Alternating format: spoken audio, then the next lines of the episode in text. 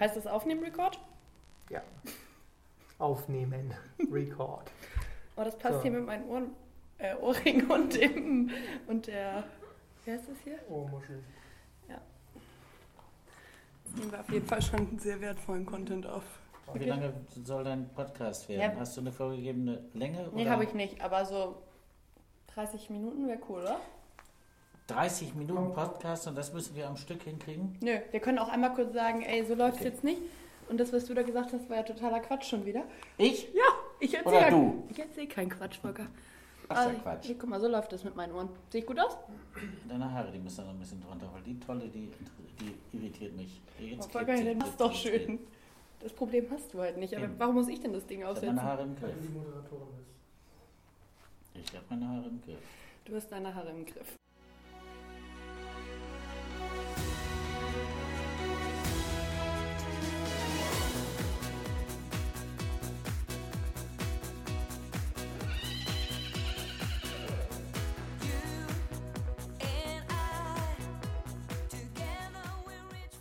Herzlich willkommen zu unserem Podcast Zwei mehr, bisschen Fuß. Der Podcast, der hinter die Reitsportkulissen hört. Präsentiert von Ongard Marketing und Nicole Clement.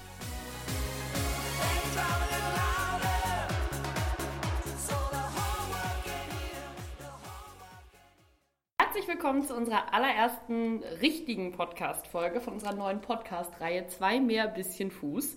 Mein Name ist Nicole Clement und nachdem wir die erste Folge unseres Podcasts ein wenig dafür genutzt haben, um darauf einzugehen, wo wir mit dem Podcast so hinwollen und was wir inhaltlich vorhaben und was der grobe Fahrplan so ist, habe ich heute meinen ersten Interviewpartner neben mir sitzen und zwar den On-Guard Marketing Chef und den Big Boss aller Turniere, die wir in diesem Jahr zusammen besuchen werden, Volker Wulff. Herzlich willkommen, Volker.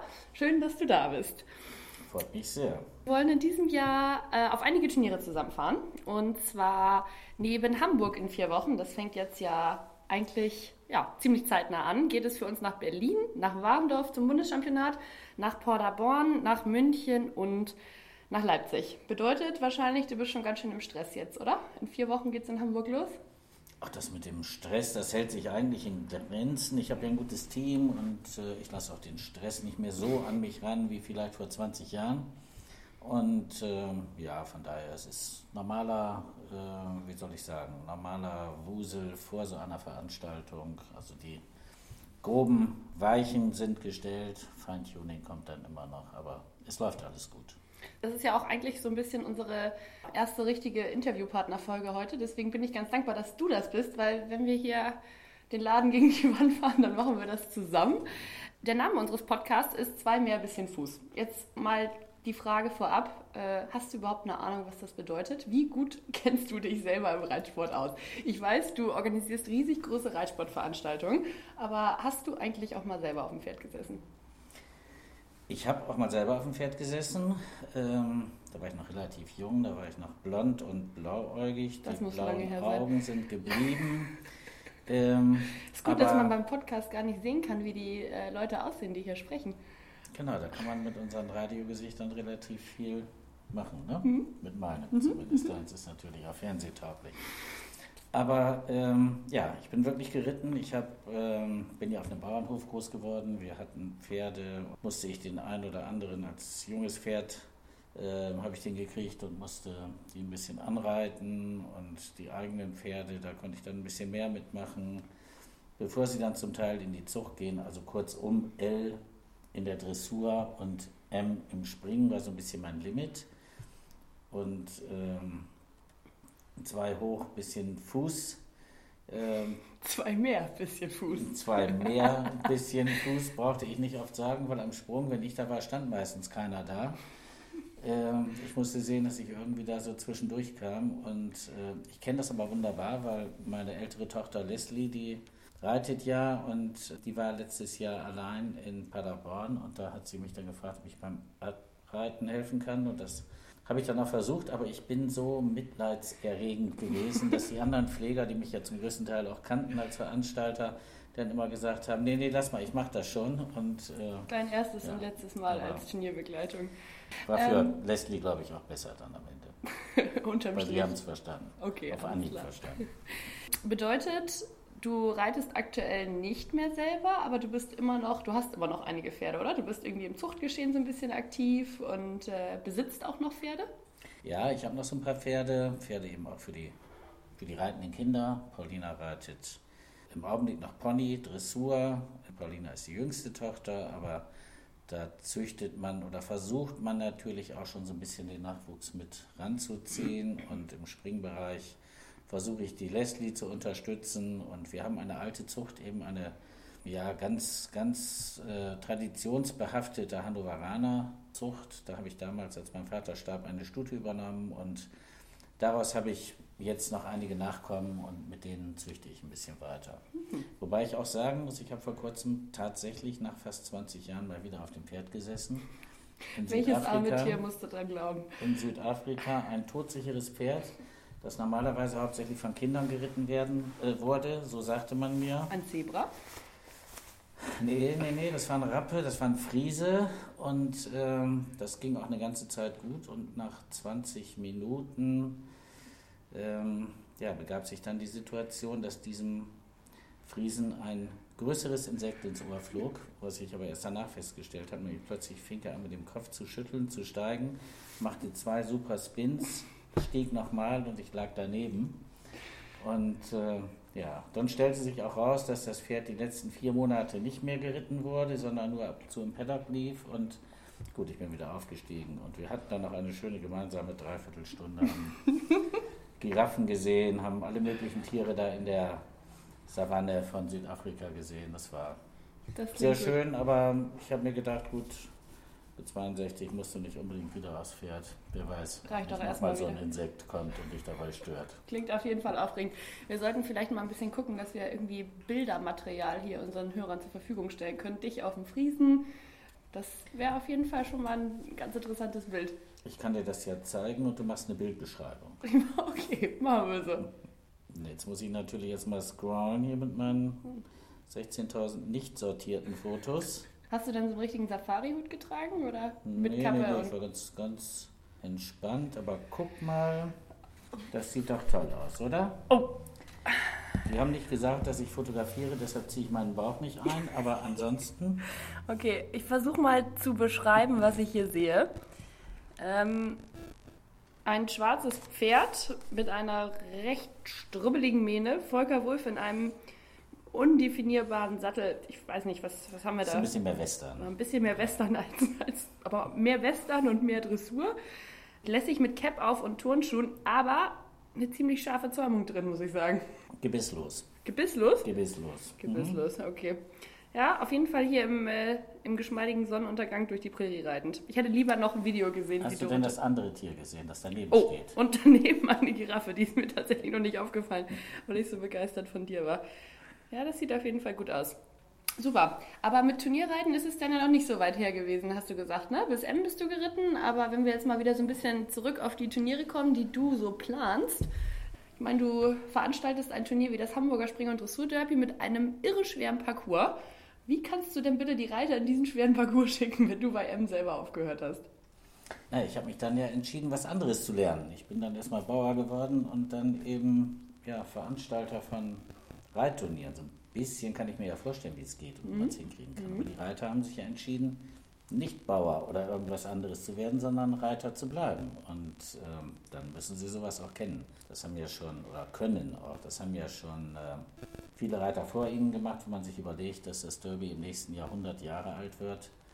1920 war der Parcours ähnlich, noch schwerer, würde ich mal sagen, weil der Boden viel, viel unberechenbarer war. Äh, Wenn es mal geregnet hat, dann sackten die Pferde auch mal 10, 15 Zentimeter ein und mussten trotzdem diesen langen Weg gehen. Und diese Hindernisse, die wirklich damals mindestens so hoch waren und eben auch alle fest waren und nicht in sich zusammenfielen, wenn es mal einen Fehler gab. Und von daher denke ich, sind die Bedingungen heute viel, viel besser. Und wer das passende Pferd dazu hat, das wirklich eben auch das große Herz hat, diese Hindernisse alle anzugehen. Und wenn man dann selber auch das passende Herz dazu hat als Reiter, dann kann man so einen Parcours mit Sicherheit mit dem entsprechenden Training und mit den entsprechenden Hinweisen, ja, dann kann man den absolvieren und dann kann man den noch null geben. Das zeigen jedes Jahr wieder einige Reiter. Ja, das zeigen jedes Jahr wieder einige Reiter. Aber ich habe mal geguckt, seit 1920 in die Statistik Ähm, durchschnittlich gibt es nicht mal zwei fehlerfreie Ritte pro Derby. Und da kann man mir doch nicht erzählen, ich meine, ich äh, sitze selber auch ab und an auf dem Pferd, aber da kann man mir doch nicht erzählen, dass man da gewinnen kann, wenn man da reinreitet. Es ist ein bisschen wie mit dem Torwart, ne? Also beim Elfmeterschießen nicht so, dass ich jetzt die größte Ahnung von Fußball hätte. Aber da kannst du beim Elfmeterschießen nur gewinnen eigentlich, wenn du mal einen Elfmeter hältst. Ich versuche das die ganze Zeit ein bisschen aufs Derby zu beziehen. Gewinnst du da schon, wenn du am Ziel ankommst, oder? Das ist so ein bisschen so wie in der Vielseitigkeit. Da ist man ja, also wenn man completed hat, dann... Dann hat man schon was geschafft, dann hat man was geleistet. Und das ist für viele, gerade am Anfang so, wenn sie die ersten Male dort sind, dann, dann wollen sie durchkommen, wollen sie mhm. einfach ankommen. Und ähm, möglichst nicht mit fünf oder sechs um, aber selbst das ist noch okay. Es ist eben eine gewisse Challenge, diesen Parcours, den es in der Art nirgends anders auf der Welt gibt, in abgewandelter Form schon, in Hickstead oder auch in Falsterbo oder in Labol aber die anderen sind schon sehr abgeschwächte Kurse. Aber dieser Derby-Kurs in Hamburg ist weltweit bekannt und das ist die Challenge für ganz, ganz viele Reiter. Es gibt viele Reiter, die mhm. sagen, ich habe eine olympische Medaille, ich habe eine WM-Medaille, ich habe eine EM-Medaille, aber ich möchte jetzt noch einmal das Derby gewinnen. Gefährlich ist es aber ja irgendwie dennoch. Ich meine, klar, Reiten ist immer irgendwie ein Gefahrensport. Fachspielen ist ungefährlicher würde ich sagen. Aber gerade ein solcher Parcours, der erfordert ja irgendwie super viel Geschick von Pferd und Reiter, irgendwie mentale Stärke. Wenn man jetzt nochmal guckt, 2015 wurden die Derby-Hindernisse, glaube ich, nochmal angepasst, oder? Da wurden die irischen Wälle nochmal abgeflacht und auch der große Wall. Deswegen die Überlegung, dass es schon irgendwie gefährlich ist, ist ja auch beim Veranstalter da. Ja, ganz klar. Was wir auf jeden Fall nicht wollen, sind schwere Stürze. Deshalb ist der Parcours über die Jahre, in denen ich das Derby mache, eben in den letzten 20 Jahren, äh, eigentlich kontinuierlich nicht einfacher gemacht worden, aber artgerechter gemacht worden, will ich mal sagen. Und mhm. vor allem auch die Hindernisse, an denen wirklich schwere Verletzungen passieren können, die sind entschärft worden. Wenn man sich zum Beispiel mal diese Palisaden vor dem großen VIP-Bereich, vor dem großen Zelt nimmt, diese grauen mhm. Bretter, die da aufgestellt sind, die haben alle zwei Meter einen Ständer, einen Pfahl. Wenn man früher gegen diesen Ständer gesprungen ist, dann hat sich da nichts gehört, der blieb einfach stehen. Jetzt haben diese Ständer unten kurz oberhalb der Grasnarbe Scharniere und wenn man dagegen läuft oder wenn Pferd und Reiter dagegen stoßen, dann kippt der einfach nach hinten um. Das heißt, da kann sich, das hört sich jetzt brutal an, da kann sich aber ein Pferd nicht dran aufschlitzen oder mhm. aufhängen. Das war früher theoretisch der Fall. Äh, der ist das mal passiert? Ich, ich habe gerade jetzt überlegt, als ich, jetzt, als ich das erzählt habe, ich habe es Gott sei Dank nie auf einem Bild gesehen von früher oder auch nie so mhm. geschildert bekommen, aber wie gesagt, in der Vorstellung ist das, ist das schon äh, möglich. Schon machbar, genau. Oder der Birkenochser zum Beispiel, auch ein großer, mächtiger Ochser, der einfach aus Birken fehlen und Birkenstangen war und die waren da draufgelegt ja. und lagen in sehr tiefen Kerben. Heute, wenn jemand gegen den Birkenochser rutscht, weil vielleicht das Pferd sich im letzten Moment überlegt, hm, mache ich doch nicht, mhm. dann bricht das zusammen wie ein Mosaik, weil es aus ganz, ganz vielen, weil dieser Sprung aus ganz, ganz vielen kleinen Teilchen besteht. Ja, bedeutet, das Springen ist immer noch natürlich irgendwo gefährlich, es ist immer noch ein Gefahrensport, aber die, es ist einfach ein bisschen entschärft jetzt mittlerweile. Genau. Ja. Genau. Irische Welle hast du angesprochen, haben wir etwas abgeflacht. Ähm, das war die Kritik so ein bisschen, dass die Pferde zu hoch draufspringen müssen und das Gewicht zu sehr auf die Vorderfüße bekommen und dadurch zu sehr das Gelenk gedehnt wird, dass der Fesselträger dadurch mhm. zu sehr beansprucht werden kann bei unglücklicher Landung. Und das haben wir natürlich als Hinweis, als ernstzunehmenden Hinweis genommen und ja. haben gesagt, das Ganze flachen wir ein wenig ab, weil wir wollen nicht, dass Pferd und Reiter sich in irgendeiner Form verletzen. Ja. Was immer passieren kann, was aber auch bei den das kann auch Parcours in jedem normalen Spring passieren, klar. Klar. Also lassen wir unterm Strich mal so stehen. Ich finde es immer noch wahnsinnig mutig, äh, in diesen Parcours reinzureiten, egal wie schnell die Hindernisse fallen, das muss ich mal sagen. Was kann man eigentlich gewinnen, wenn man das Derby gewinnt? Was gibt es da am Preisgeld? Der Sieger kriegt 30.000 Euro. Insgesamt sind es 120.000 Euro, die auf die nächsten Platzierten mhm. aufgeteilt werden. Mhm. Das ist ja jetzt verhältnismäßig wenn man sich mal anguckt, was es noch so am Programm in Hamburg gibt, ähm, in Anführungsstrichen sage ich jetzt mal, gar nicht mal so viel. Die Global Champions Tour, höchst dotierte Springserie, macht ja auch in Hamburg halt. Was gibt es da zum Vergleich? In der Global Tour gibt es knapp 700.000 Euro. in allen Springen zusammen und am Samstagnachmittag mhm. im Hauptspringen gibt es 300.000 Euro, mhm. also 100 für den Sieger. Ja. Global Champions Tour, da gehört auch jetzt so ein, sage ich mal, relativ neues äh, Konzept mit dazu, und zwar die Global Champions League. Das ist ein Teamspringen, was im Rahmen, im Rahmen der Global Champions Tour stattfindet. Ähm, kannst du mal in so ein paar Worten erklären, wie das funktioniert, dieses Teamspringen? Ja, es gibt äh, im Rahmen der Global Champions League 16 Teams in diesem Jahr. Die Teams sind benannt nach den Städten, in denen die Global Champions Tour Station macht. Es gibt äh, verschiedene Regeln, wie diese Teams besetzt werden müssen. Da müssen Reiter aus den ersten 30 der Weltrangliste drin sein, da müssen jugendliche Reiter drin sein, Junioren, um denen eben die Möglichkeit zu geben, auch in diesen Sport hereinzuwachsen. Insgesamt sind es sechs Reiter pro Team und zwei Reiter gehen in der Global Champions League pro Team an den Start und ein dritter Reiter kann mit dem Team zu der Etappe fahren und in der Einzelwertung entsprechend auch an den Start gehen, beziehungsweise als Einzelreiter an allen Prüfungen. Klingt ja tendenziell, finde ich, erstmal total aufregend. So ein Teamwettkampf auf dem Niveau habe ich im Reitsport irgendwie noch nie äh, vorher gehört. Und man muss ja auch gar nicht, letztens einen Kommentar von Christian Almer gewesen, äh, gelesen, die gleiche Nationalität aufweisen. Ich glaube, er hat irgendwie gesagt, bei den Mexiko Amigos ist nicht ein einziger Mexikaner dabei oder irgendwie sowas. Wenn man sich dann noch die Station anguckt, wo das Halt macht, in, am Strand von Miami, vor dem Eiffelturm in Paris, dann äh, Monaco, Cannes, also richtig, richtig schick dann äh, denkt man ja eigentlich unweigerlich, da dürfen nur die allerbesten der Welt starten. Aber du hast es gerade schon angesprochen, es gibt so ein paar gewisse Regeln, nach denen die Teams besetzt werden. Aber dann gibt es auch irgendwie so einige äh, Namen, wo man sich so denkt, wenn man sich die Teams anguckt, meine Güte, wie kommst du denn eigentlich hier rein? Also ohne Frage alles noch Top-Reiter, aber eben nicht eben so weit oben in der Weltrangliste, dass man denkt, äh, ja, erster, erster Ansprechpartner, wenn man sich hier so ein Team aufbaut wenn man sich dann mit dem Konzept der Global Champions League ein bisschen beschäftigt und guckt, wie viel Geld dahinter steht, dann kommt man doch irgendwie unweigerlich gar nicht so richtig drum herum, sich zu fragen, hat das nicht irgendwas miteinander zu tun, so Startplatzvergabe und das Geld, was es einfach in diesen Springen zu gewinnen gibt? Du sprichst jetzt den kommerziellen Hintergrund der Global Champions Tour an, der Global Champions League, der mit Sicherheit gegeben ist, das muss man sagen. Äh, Jan Tops hat ähm, sich ein Konstrukt überlegt, wie man etwas Besonderes in dem Sport kreieren kann, wie man mehr Geld in diesen Sport kriegt. Und das ist hier mit der Global Champions Tour und mit der Global Champions League sicher gelungen. Er hat Menschen motiviert, in diesen Sport zu investieren. Er hat Menschen motiviert, äh, Teams aufzubauen, möglicherweise vor dem Hintergrund äh, die eigene Tochter, den eigenen Sohn oder den Reiter, der vorher schon für diesen Teamsponsor geritten hat, ähm, in diesen höheren Sport zu bringen. Aber wie gesagt, es gibt ganz klare Regeln.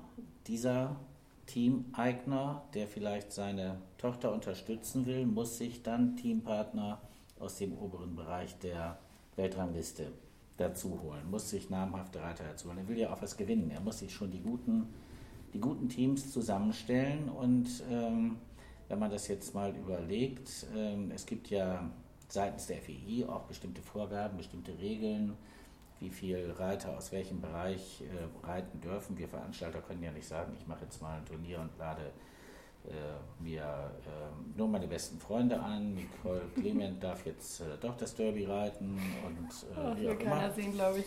Ähm, sondern ich muss ja auch nach gewissen Einladungskriterien vorgehen und die gibt es eben für die Global Champions Tour auch. Ich, also normalerweise ist es doch so, dass auf internationalen Turnieren 60 Prozent der Teilnehmer über die Weltrangliste eingeladen werden müssen, oder? Und bei der Global Champions Tour ist es meines Wissens nach so, dass es nur 30 Prozent sein müssen. Das ist ja eigentlich schon, ja, fragt man sich, was hat man als Veranstalter oder seitens der WI davon, wenn es eben nicht 60 Prozent sind?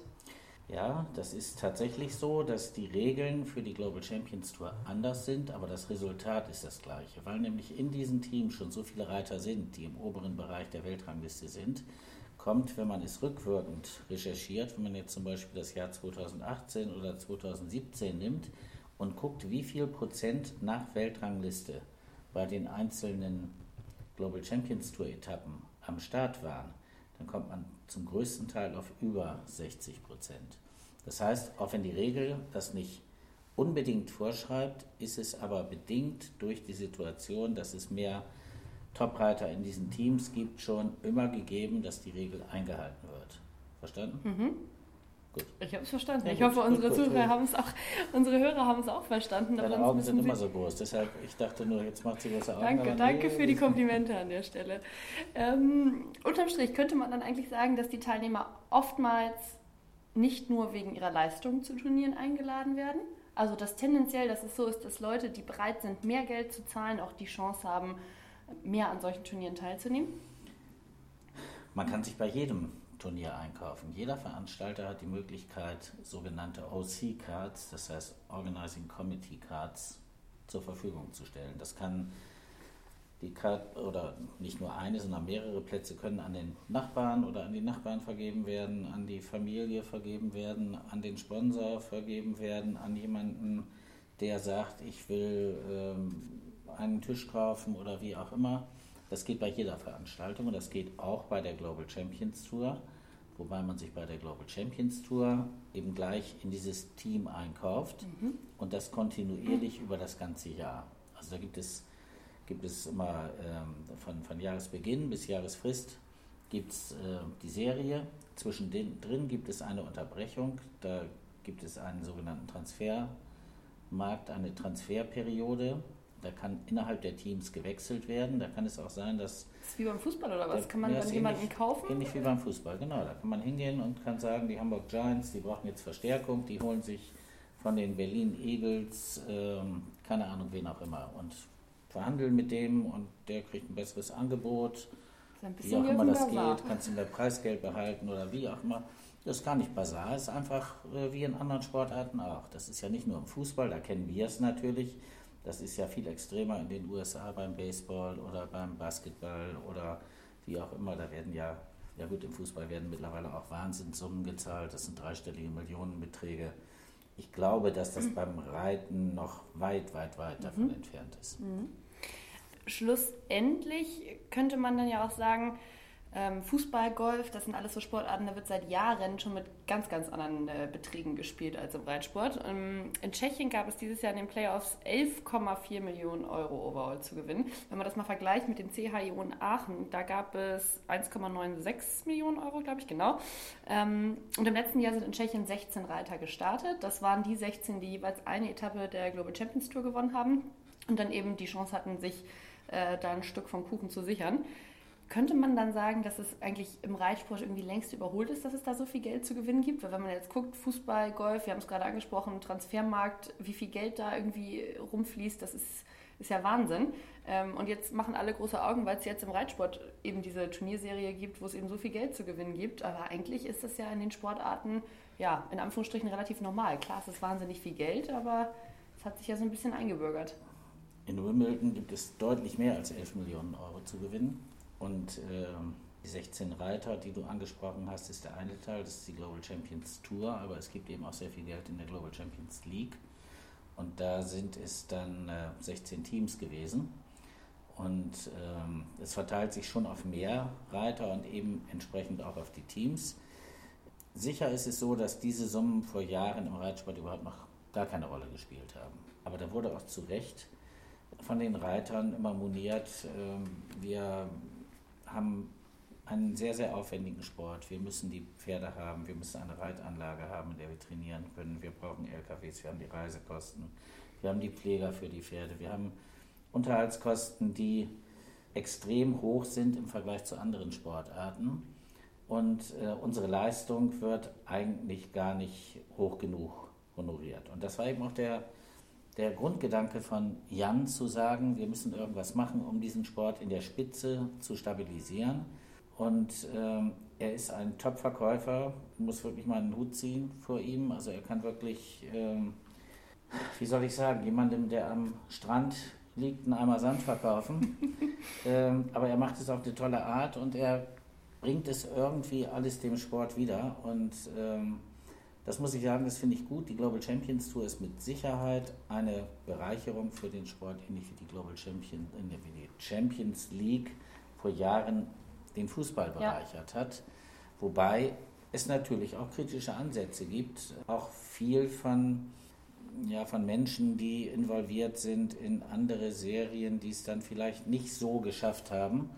Die sagen dann natürlich, boah, was der macht, macht den ganzen Sport kaputt. Aber ja, klar, Neid, Neid im Reitsport ist immer ein großes Thema. Ja, Neid generell ist bei uns Menschen ja immer ein Thema. Und ähm, ich glaube aber im Großen und Ganzen hat diese ganze Global Champions Tour League Idee den Reitsport nach oben gezogen. Mhm. Und wir sind mehr in den Medien, wir kriegen interessante Menschen in den Sport. Und ja, ich muss nur sagen, also ich bin froh und stolz, dass wir zwei Etappen in Deutschland machen. Neben Hamburg nach Berlin. Und, Die beide ähm, du ausrichtest an der Stelle. Genau. Und ähm, ich muss auch sagen, dass ähm, das System Global Tour für Hamburg zu 100% passend war, für das Derby zu 100% passend war. Weil ich weiß noch, als wir vor 20 Jahren das Derby übernommen haben, da war der Derby-Sonntag war schon recht gut besucht. Mhm. Da waren schon gute 20.000 Menschen und das war kein Problem. Die Menschen kamen auch, wenn es geregnet hat, weil das Derby eben das Derby ist ja. und damals auch schon war. Aber Donnerstag, Freitag, Samstag, das war, also wenn wir uns damals am Freitag verabredet hätten, dann hätten wir nicht sagen müssen, wir treffen uns da und da, sondern wir, wir hätten uns von Weitem gesehen. Von Weitem. Ja, das ist ja jetzt Wahnsinn, wenn man sich das Programm jetzt anguckt. Da ist jeder Tag prall gefüllt. Da ist eigentlich, ich glaube, es fängt Donnerstag schon an mit dem ersten äh, Springen aus der Global Tour. Donnerstag äh, Global League, äh, dann äh, Donnerstag das Championat von Hamburg, ja. in diesem Jahr wieder mit, mit Stechen in altem Format. Dann Freitag auch zwei Global Weltranglisten springen und die zweite Derby-Qualifikation. Die erste ist übrigens schon am Mittwoch. Wir haben am einen Tag verlängert, mhm. weil wir gar nicht mehr alles unterkriegten. Am Samstag dann das Hauptspringen in der Global Tour, Global Champions Tour und am Sonntag eben das Derby. Alle Tage sind voll. Der Sonntag immer noch ein bisschen voller, aber Donnerstag, Klar. Freitag, Samstag, da sind jeweils 20.000 Menschen. Ja. Und äh, das macht natürlich ähm, der Sport um das Derby herum mhm. jetzt aus. Wo eben die Global Champions, Global Champions Tour. Tour, da habe ich eben die 30 der ersten 50 der Weltrangliste ja. am Start. Ja. Und das wollen die Menschen sehen. Klar. Was ich, wo ich noch einmal ganz kurz darauf zurückkommen möchte, was ich vorhin ganz interessant fand, du hast was von OC-Cards äh, erzählt, die man als Veranstalter verteilen kann, wie Frei, Freikarten quasi für den Start, wo man sich eben einkaufen kann. Unter was für Kriterien, ich meine, du bist ja nun der Veranstalter, werden diese äh, Freikarten verkauft? Ist es, oder verkauft, ver, verschenkt werden sie natürlich nicht. Ist es ähm, die Person, die am meisten Geld bietet für einen Startplatz oder unter welchen Gesichtspunkten wird das, wird das nee, das ist ganz unterschiedlich. Also ähm, es hängt ein bisschen davon ab, wie die Vereinbarung mit der jeweiligen Serie ist. Global Champions Tour oder, oder ähm, Weltcup, den wir zum Beispiel auch in Leipzig machen. Da habe ich verschiedene Kontingente. Und ähm, dann, äh, oder wenn wir jetzt mal zum Vier-Sterne rübergehen, da ist es ja genauso. Also wir haben Global Tour und wir haben ja noch ein Vier-Sterne neben dem Derby parallel, sprich 1,45, 1,45, 1,50. Ähm, da überlege ich mir, wer kann oder A, wer hat es verdient, dort zu reiten, B, wer bringt mir irgendwie einen Nutzen. Und wenn ich dann zum Beispiel einen Hamburger Reiter habe, nehmen wir mal das Beispiel Janne mhm. Meyer. Janne Meyer hat in diesem Jahr vielleicht kein Pferd für die Global Tour, ähm, hat vielleicht sogar kein Pferd fürs Derby, ich weiß es gar nicht. Aber dann weiß ich, Janne muss in Hamburg starten, weil sonst sind alle Leute, jeder, der mir begegnet, fragt mich, wo ist denn Janne eigentlich? Klar. Also kriegt sie definitiv eine Wildcard für die, vier Sterne, vier Sterne mhm. wenn sie nicht über den Bundestrainer diese Karte kriegen ja. würde. Oder es kann auch mal, vielleicht klingelt meine Tochter und sagt, Papa, ich möchte es reiten. Dann versuche ich natürlich ihr das zu ermöglichen.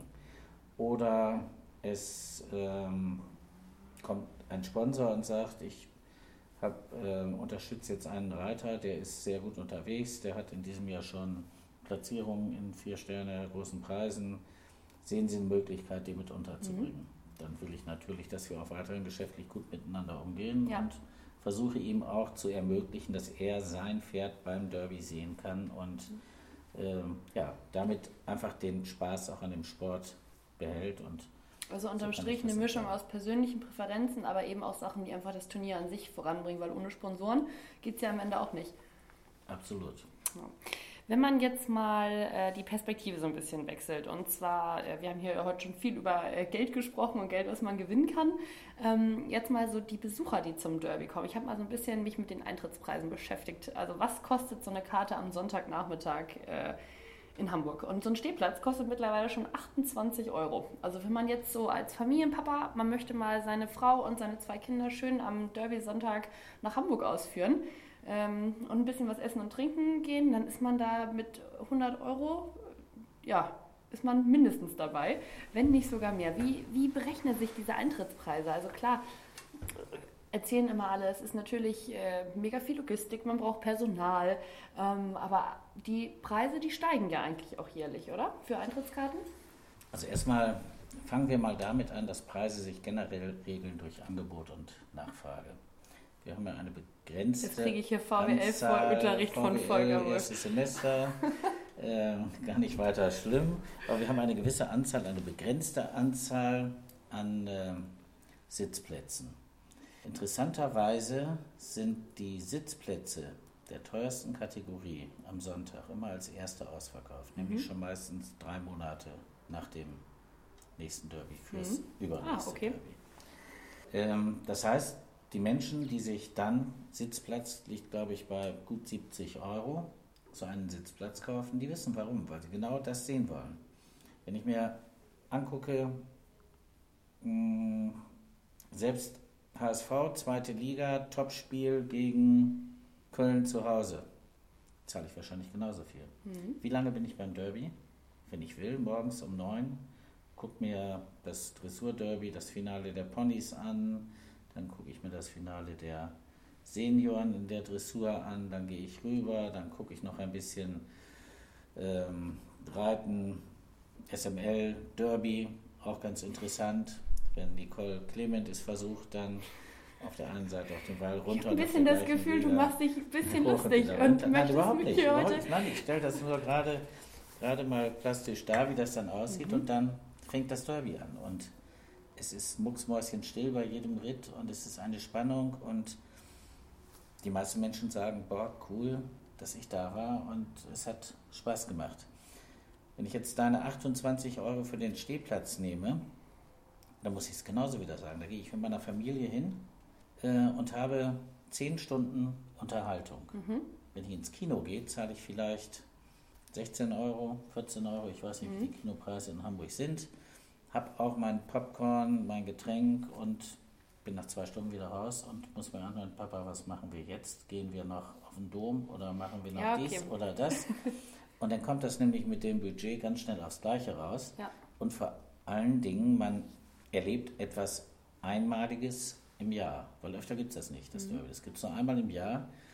Und wenn ich dann nochmal vergleiche Konzertkarten, letztes Für Jahr haben wir die Veranstaltung in Berlin gehabt und zwei Wochen vorher spielte U2 im Olympiastadion Berlin. Ja. Da dachte ich, cool, da gehst du vielleicht mal hin. Da war es eh ausverkauft und dann habe ich gesehen, dass die normalen Karten für U2 210 Euro kosteten. Dafür, für ein Konzert, das zweieinhalb Stunden dauert. Und mit Vorbands, wo du wahrscheinlich gar nicht weißt, was du vorher überhaupt... Genau. Und von daher, glaube ich, sind wir im ganz normalen Bereich. Sicher tragen die Einnahmen aus dem äh, Ticketverkauf dazu bei, dass wir die Veranstaltung machen können. Mhm.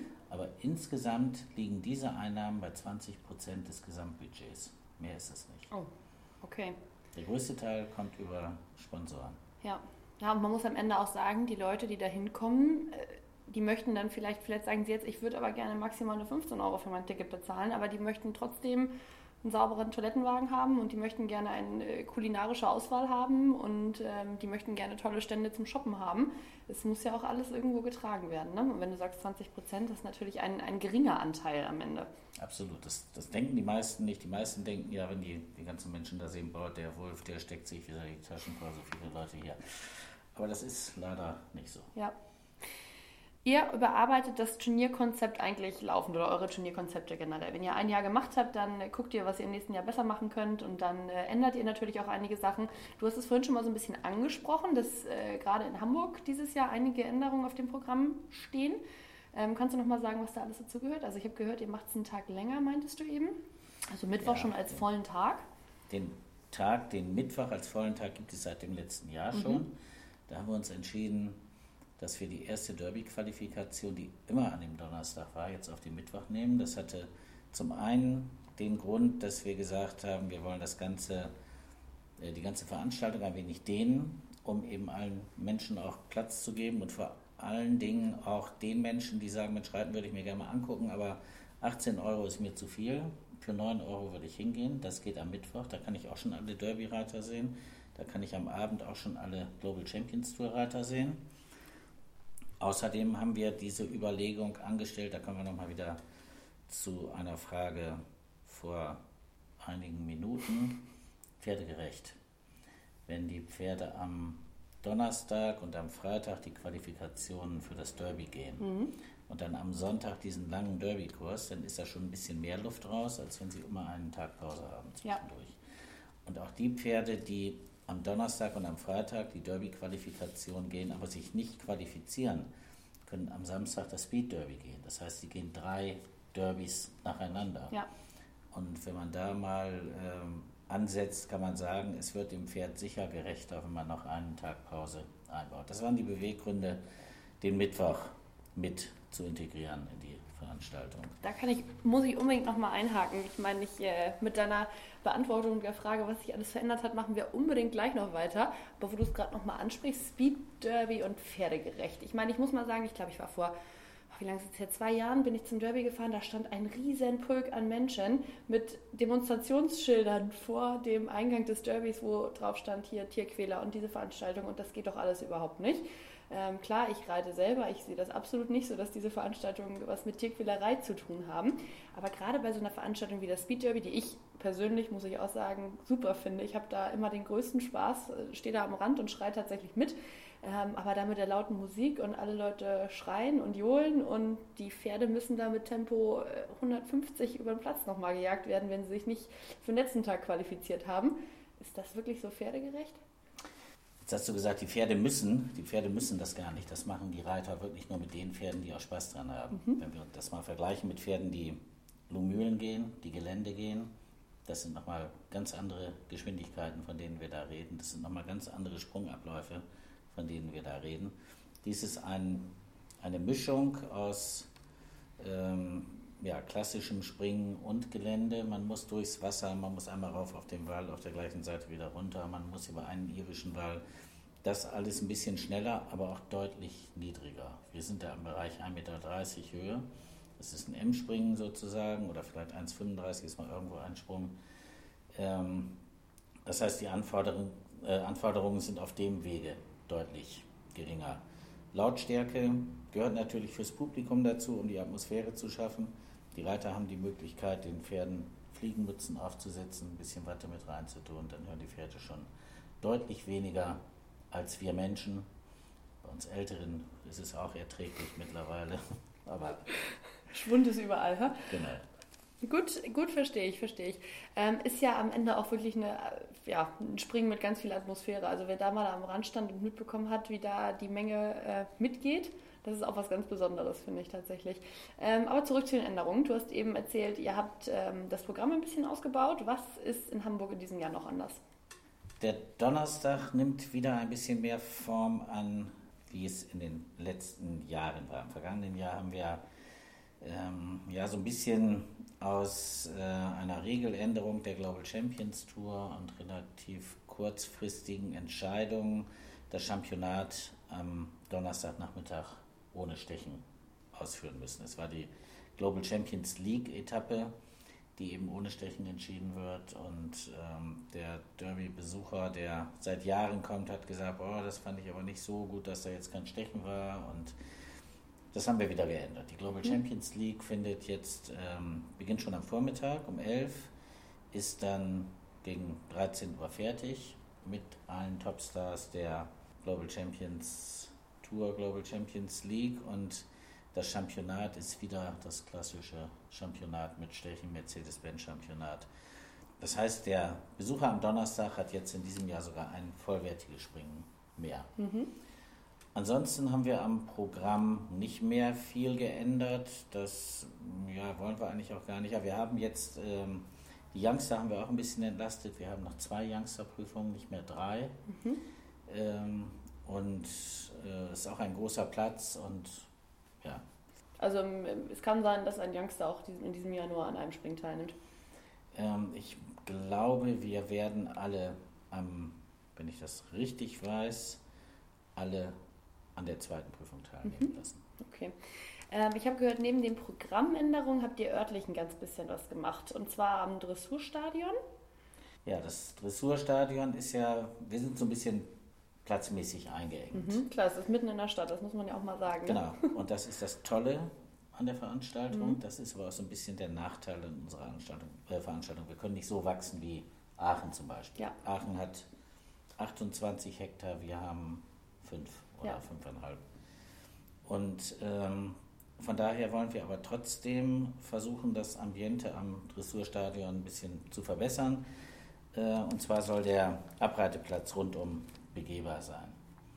Das heißt, wir werden äh, den Besuchern die Möglichkeit bieten, eben nicht nur zwischen Abreiteplatz und VIP-Bereich einmal so einen Stichweg mhm. hochzulaufen und dann wieder zurück, sondern man kann ganz rumgehen und äh, dadurch wird das Ganze noch ein bisschen einladender. Wir werden die Gastronomie ein bisschen um die Ecke ziehen.